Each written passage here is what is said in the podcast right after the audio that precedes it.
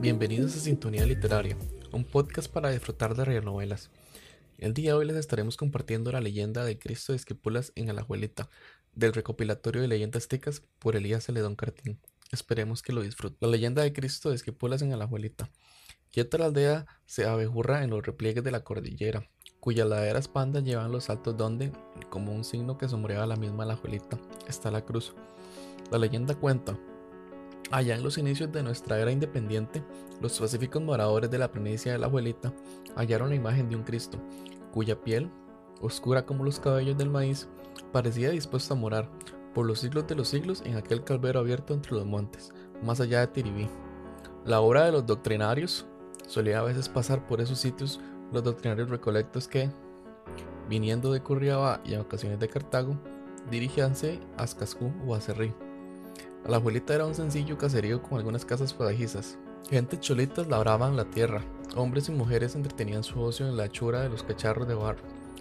Allá en la casa de don Cruz Echeverría se hospedaban los recolectos, no existía ni una ermita de toscos horcones, pero esto no era obstáculo para los que se improvisaran herramadas para oír la palabra del ministerio de Dios. La obra de los doctrineros pronto fructificaría, como espiga de la mística leyenda, por 1828, hace 115 años, según lo narra el padre Enrique Kern, Ascensión Mora, Joaquín Mora, Cruz Echeverría y Ascensión Ávila, viejos vecinos de la abuelita, pensaron en hacer venir desde la ciudad de Cartago a un santero para que le tallara una imagen de Tatica Dios crucificado. En efecto, a lomo de mula hicieron una jornada lo muy noble y muy leal y entraron en arreglos con González, según unos, y Ramírez, según otros, que eran nones para tallar en madera. Fue entonces cuando trasladándose a la abuelita, el escultor de Marras fue trabajando en un cedro de magnífica escultura, trabajo que hacía silenciosamente, y a hurtadillas de las gentes y la casa de Metrio Lobo.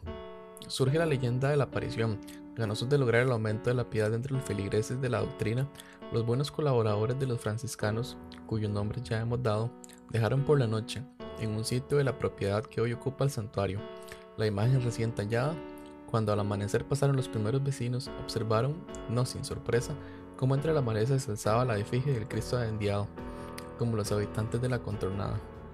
Aquella visión que tuvieron las gentes madrugadoras pronto se hizo del conocimiento de todo el vecindario, y avios de curiosidad fueron acercando, vendrosos unos, admirados otros, los más contrillos de sus culpas y pecados, al sitio del hallazgo. Corrió la boca en boca la noticia, y las doncillas que bajaban las quebradas a llenar sus sobres de barro Igual que los boyeros que salían de la capital, los jinetes que salían a la jornada por los viejos trillos hasta Escazú y a otros lugares fueron regando la nueva.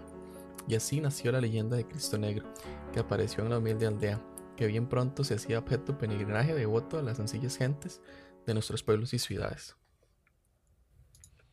Usted acaba de escuchar Sintonía Literaria, un podcast para disfrutar.